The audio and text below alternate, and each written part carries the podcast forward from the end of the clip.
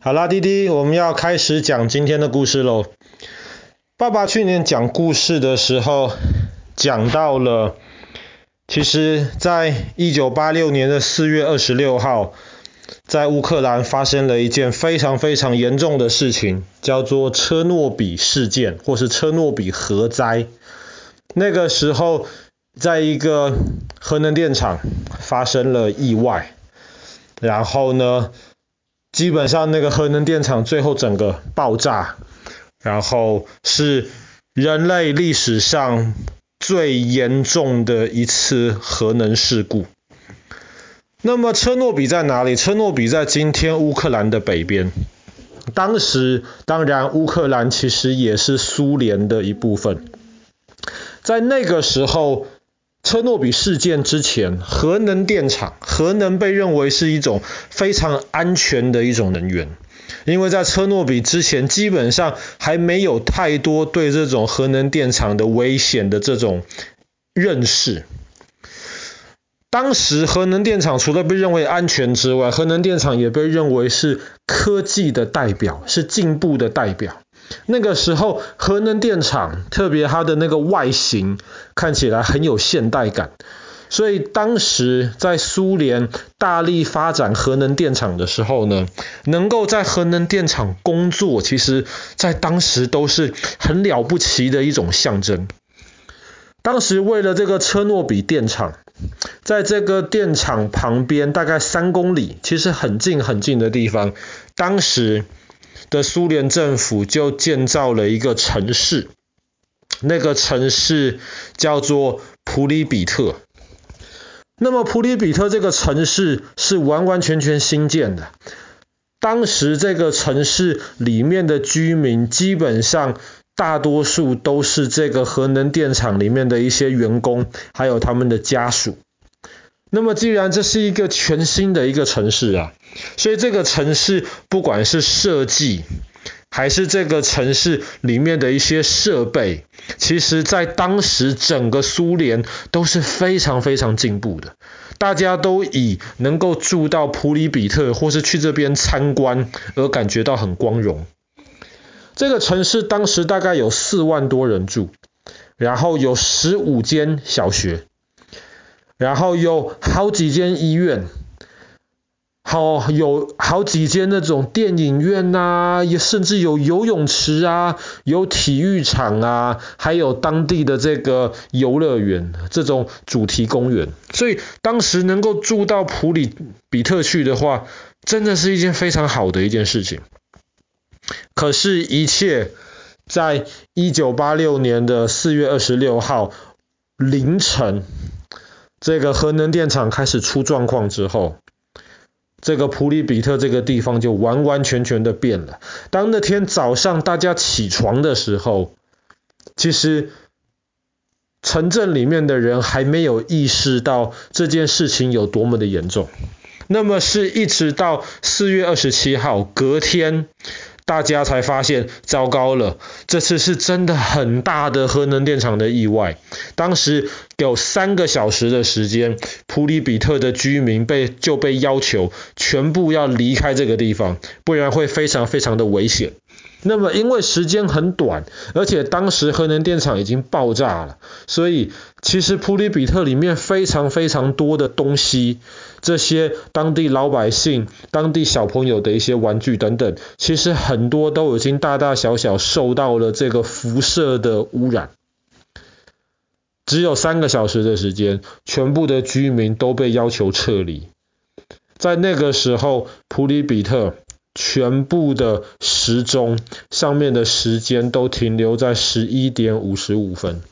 为什么是十一点五十五分呢？是因为在一九八六年的四月二十七号早上十一点五十五分的时候，普里比特的发电厂，当地的发电厂全部就断电，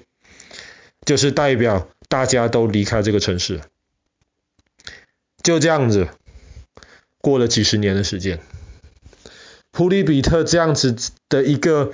被遗忘的一个城市，或是说被禁止进入的城市，很难想象到今天普里比特会变成一个观光景点。其实这个地方还是不算安全。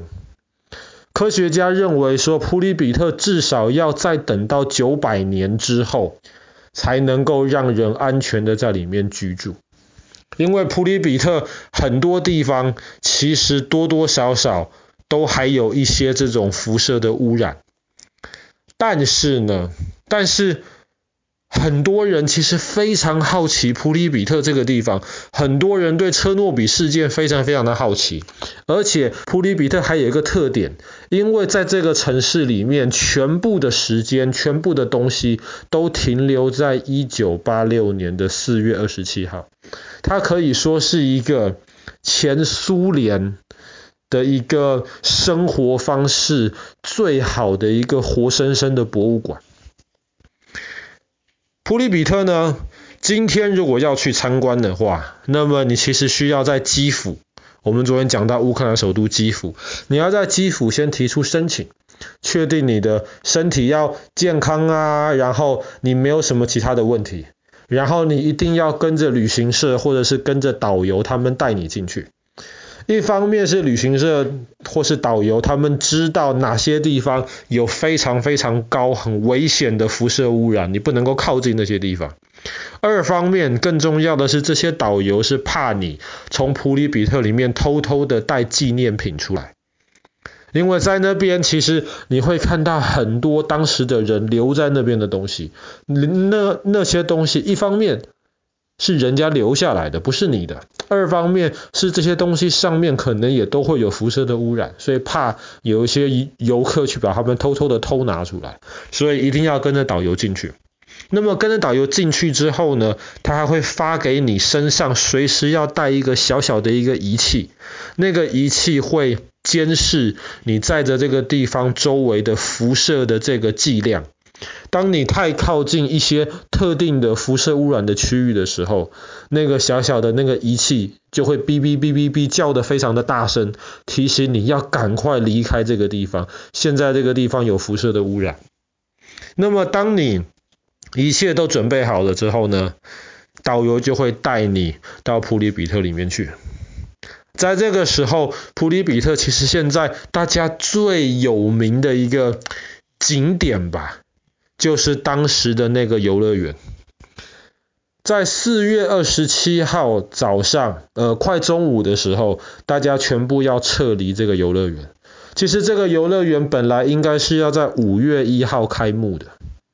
可是因为四月二十七号要撤离了，所以当时这个游乐园就开了一天，其实不到一天，让。普里比特的居民在离开这个城市、离开他们的家之前，特别是让小朋友们还可以到游乐园里面去玩一趟。那个游乐园只开了那几个小时，其实还不到一天，里面的设备，特别是那个摩天轮是非常非常有名的一个地标，现在全部都定格停留在那里。很多人会去为那个摩天轮去拍照。其实那些游乐园里面的设备，碰碰车，其实如果你把那些东西清掉的话，有人认为其实里面的东西设备都还是好的。可是就是因为有辐射的污染，特别听说那个摩天轮的那个支架下面地面上的地方，辐射污染的非常非常严重。但是在普里比特这个地方，不是每一处辐射污染都很严重。那个机器可以提醒你，那么其实导游也会告诉你，基本上你走在大的那个柏油路上面，不会有什么太大的问题。普里比特这个地方呢，很多人认为其实已经没有人住了，那么这个是错的，其实还是有一些科学家住到那边，甚至在普里比特还有开一家餐厅。那么可以，游客可以到里面去，然后可以去吃这种很当地的东欧的这种家常菜。但是这些科学家住在那个地方，最主要就是为了要监视那个地方到底现在辐射污染这个情况，这个变化的是什么样的一个状态。